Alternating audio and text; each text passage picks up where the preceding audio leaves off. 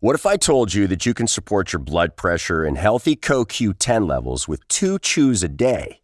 The new Super Beats Heart Chews Advanced is now supercharged with CoQ10. That's like getting CoQ10 for free. Our powerful blend of beetroot, grapeseed extract, and CoQ10 supports your cardiovascular health.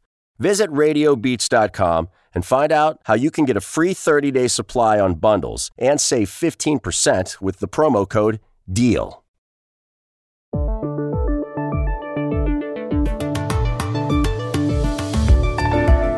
Aunque al momento de grabar este podcast no se ha declarado un ganador, Pedro Castillo sigue adelante en el escrutinio de las elecciones presidenciales en el Perú. La diferencia es mínima sobre Keiko Fujimori. Faltan pocas mesas por contar. ¿Cómo entender lo que pasa? ¿Cómo sería un gobierno de Castillo?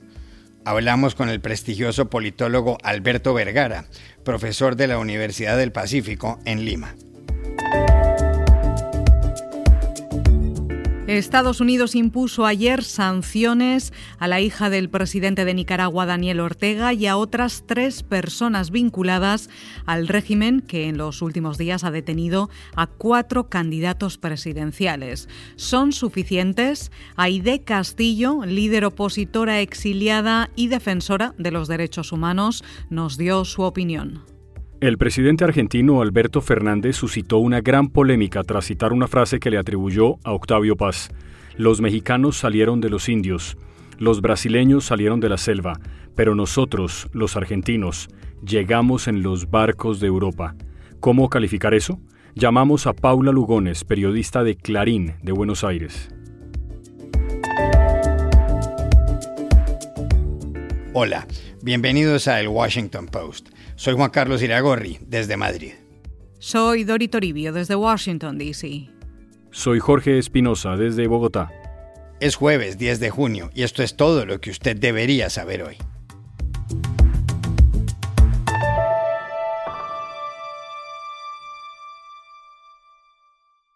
El Perú sigue conteniendo la respiración. Al momento de grabar este podcast, las autoridades electorales no habían declarado oficialmente al ganador de los comicios presidenciales del domingo. Los datos de la Oficina Nacional de Procesos Electorales, la OMPE, de acuerdo con el 99,821% de las actas, es decir, prácticamente la totalidad, mostraban una diferencia mínima. Los resultados le daban a Pedro Castillo, del partido Perú Libre, el 50,193% y a Keiko Fujimori, de Fuerza Popular, el 49,807. La ventaja de Castillo era de 0,386%. Ese pequeño porcentaje representa algo más de 67 mil votos. Y aunque las autoridades eh, electorales no habían dado un ganador, Pedro Castillo compareció públicamente para hablar del asunto desde un balcón. Nosotros ya tenemos el conteo oficial del partido, donde el pueblo se ha impuesto a esta gesta a la cual saludamos. Y por eso pido también no caer en la provocación. Por si fuera poco, Keiko Fujimori dijo anoche que su partido hará uso de mecanismos legales para impugnar el resultado de los comicios en ciertas mesas de votación.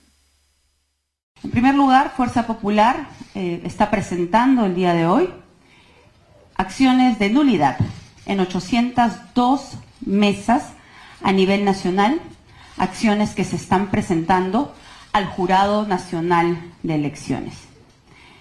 Estas 802 actas representan aproximadamente 200.000 votos que cuando estas acciones de nulidad sean admitidas, deben ser retirados del recuento final del Jurado Nacional de Elecciones. ¿Qué lectura dará a esas denuncias de fraude de Keiko Fujimori y a las de la campaña de Castillo? Consultamos ayer al prestigioso politólogo Alberto Vergara, profesor de la Universidad del Pacífico en Lima. Sí, una de las pocas, diría, cosas eh, positivas en términos institucionales que ha ocurrido en el Perú en los últimos años es el fortalecimiento eh, de las instituciones electorales, de la OMPE muy en especial, la Oficina Nacional de Procesos Electorales, eh, que se ha ganado una legitimidad importante en la ciudadanía y que lamentablemente eh, más bien es sujeta de, acusaciones sin fundamento de parte de distintos candidatos. Lamentablemente en estas elecciones se ha vuelto a ventilar y a manejar de manera irresponsable la palabra del fraude, cuando en realidad la, pues la, OEA ha saludado eh, la organización de las eh, elecciones en el Perú y todos los organismos de, vigilancia eh, y de observación electoral en, la, en esta última campaña en el Perú indican que no hay ningún nada fuera de lo común ni infrecuente para una democracia una, elección. Eh, en ese sentido es, insisto, irresponsable que los candidatos ventilen esto, en, más particularmente de la manera en que Keiko Fujimori, eh, mostrando supuestas evidencias, pero en realidad eh, realmente débiles, como, como, evidencias presentadas, esté agitando la cuestión de fraude.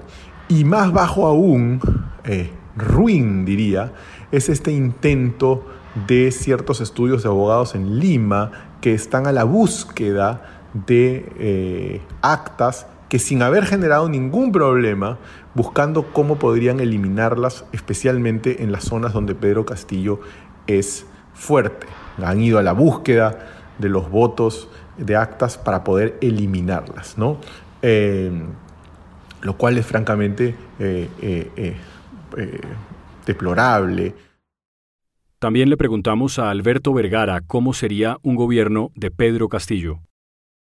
No sabemos a ciencia cierta lo que sería un gobierno de Pedro Castillo, em, en principio porque nos encontramos ante, ante el desencuentro, diría yo, de dos elementos distintos. Pedro Castillo es un, su trayectoria es la de un líder sindical pragmático que ha demostrado poder aliarse con Dios y con el diablo para conseguir sus objetivos.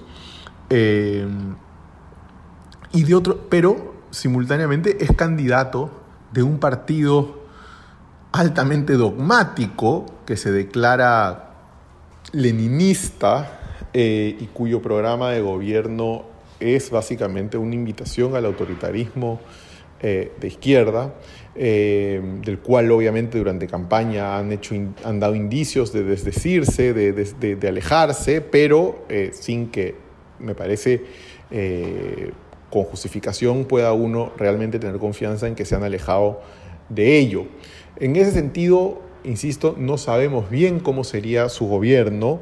lo que sí creo es que si se planteasen la opción maximalista, que es la de abrir una asamblea constituyente e ir a un cambio eh, importante en el país, eh, tanto de, eh, en el plano económico como en el plano político, lo que habría es un, sin ninguna duda, gran desorden, gran desgobierno, generaría rechazos.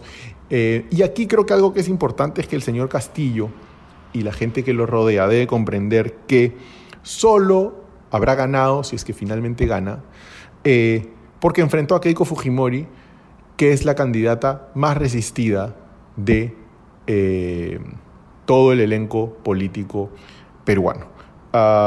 así que eh, no ha ganado por su programa, ha ganado porque enfrentaba a Keiko Fujimori y por lo tanto eso lo obliga a consensuar, a tratar de generar un programa de gobierno que sea lo más eh, transversal a las demandas ciudadanas y no solamente un gobierno de Perú Libre.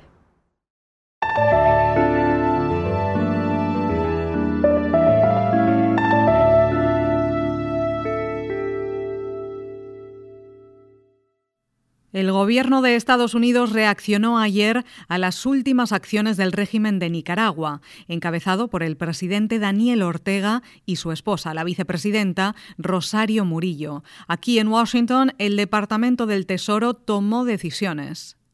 La principal es que sancionó a Camila Antonia Ortega Murillo, hija del presidente y la vicepresidenta de Nicaragua, y quien coordina la Comisión Económica Creativa de ese país. Eso también incluye a otras tres personas próximas a Ortega.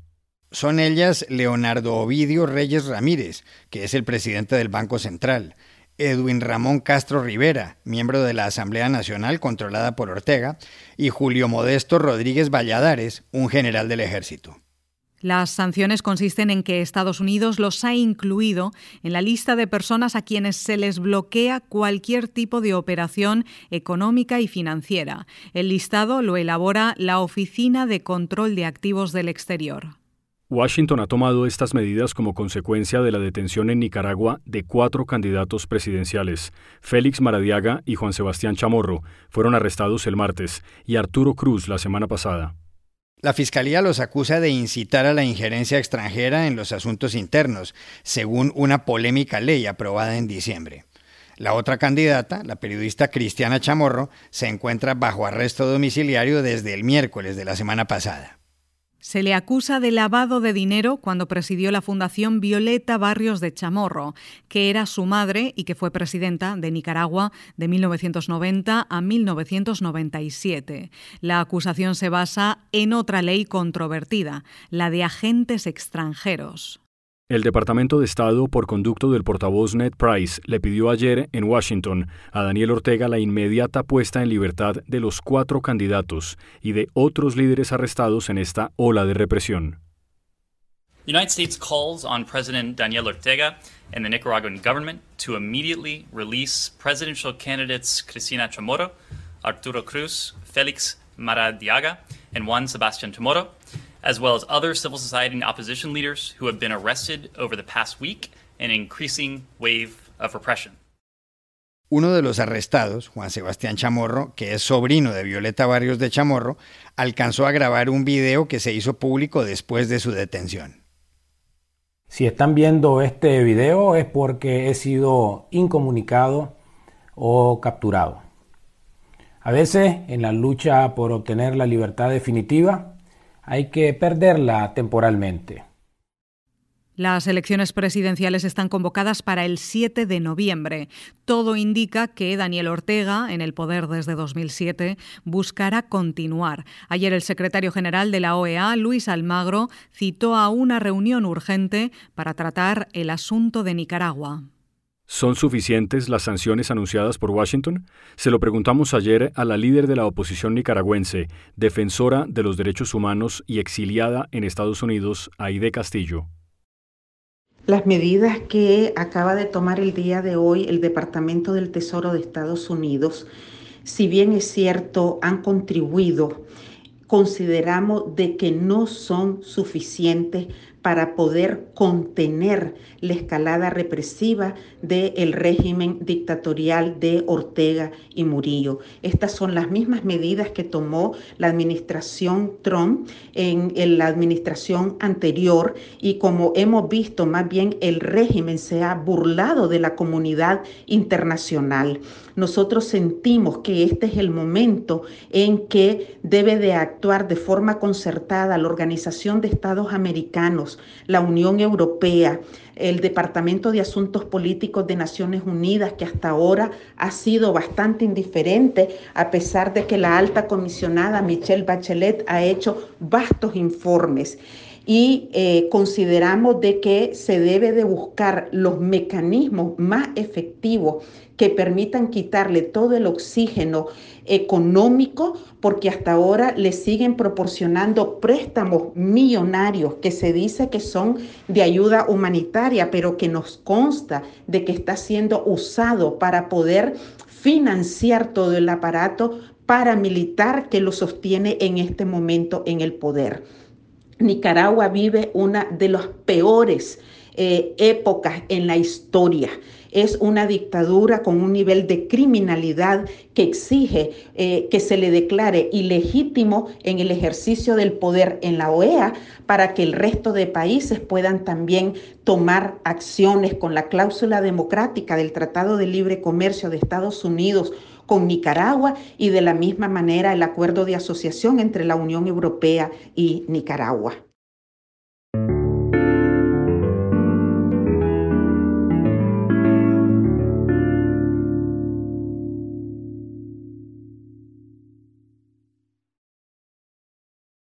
El presidente de Argentina, Alberto Fernández, levantó ayer ampollas con una declaración que hizo en una comparecencia ante la prensa junto al presidente del gobierno español, Pedro Sánchez. Ambos mandatarios se encontraban en el Museo del Bicentenario en Buenos Aires. Fernández y Sánchez habían encabezado un foro de empresarios argentinos y españoles. En el encuentro, Sánchez reiteró el apoyo de España a Argentina en las conversaciones que Buenos Aires lleva a cabo con el Fondo Monetario Internacional y otros organismos multilaterales. Todo marchaba razonablemente hasta que Alberto Fernández, bolígrafo en mano, hizo el siguiente pronunciamiento. La América Latina y Argentina puntualmente somos por sobre todas las cosas americolatinistas. Creemos en América Latina y en nuestro continente y en la unidad de nuestro continente.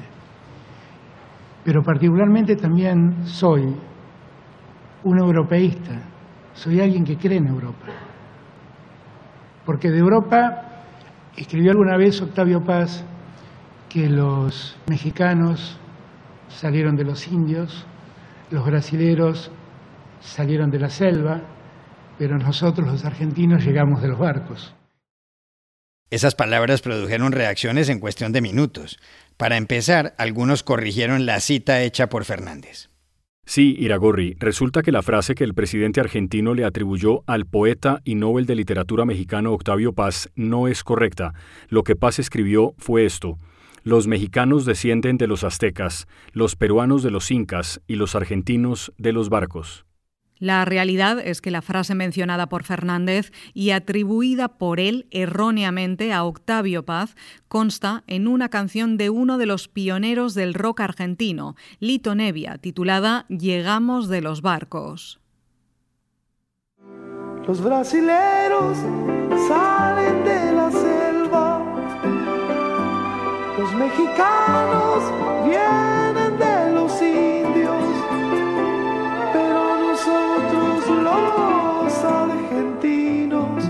llegamos de los barcos. Pero más allá de todo esto, lo que dijo Alberto Fernández hizo estallar las redes sociales y produjo respuestas diversas. El ex candidato presidencial brasileño Aesio Neves escribió en Twitter que si persiste la situación actual de la Argentina, quienes llegaron allá en barco van a tener que regresar nadando. Fernández rectificó en Twitter. Escribió que en la primera mitad del siglo XX, 5 millones de inmigrantes llegaron en barcos a convivir con los pueblos originarios de la Argentina, lo cual es un orgullo para la diversidad del país, y agregó que le presenta disculpas a quien se haya sentido ofendido. ¿Cómo valorar las declaraciones de Alberto Fernández? Llamamos ayer a la corresponsal en Washington del diario Clarín de Buenos Aires, Paula Lugones. Los argentinos sentimos asombro y vergüenza cuando escuchamos al presidente decir esa barbaridad, sobre todo porque Alberto Fernández dice presidir un gobierno progresista, inclusivo y que apoya la diversidad. Con, lo que dijo, Fernández no solo mostró carencias culturales cuando confundió una cita de Octavio Paz con otra de su amigo cantante Lito Nevia, sino también mostró un sesgo racista y xenófobo que asombró a muchos y que también reforzó el estereotipo en la región de que los argentinos somos soberbios. No importa quién sea el autor de esa frase horrible, la vergüenza es que un presidente la repita. Pero encima de todo, y aunque después pidió disculpas, Fernández provocó un escándalo internacional, ¿Cómo no iban a reaccionar los mexicanos y los brasileños ante esa barbaridad? Las redes se explotaron de comentarios y de memes, sobre todo los brasileños que tienen un presidente como Jair Bolsonaro que criticó ferozmente a Alberto Fernández porque tiene diferencias ideológicas y personales con él. Figuras de la política brasileña, sobre todo vinculados a Bolsonaro, salieron a pegarle a Fernández y a decirle que era un racista y xenófobo y decirle que el barco que se hunde es el de Argentina ahora. Es increíble porque Bolsonaro lo está corriendo por izquierda a Fernández. Pero más allá de todo, al presidente argentino se lo ve eh, atribulado con fuertes críticas por liderar uno de los países con más contagios en el mundo, con una lenta campaña de vacunación, con una economía estancada y con una inflación que no para de subir. Esta frase, de la que seguro ya se está lamentando, le suma un gran problema a su imagen.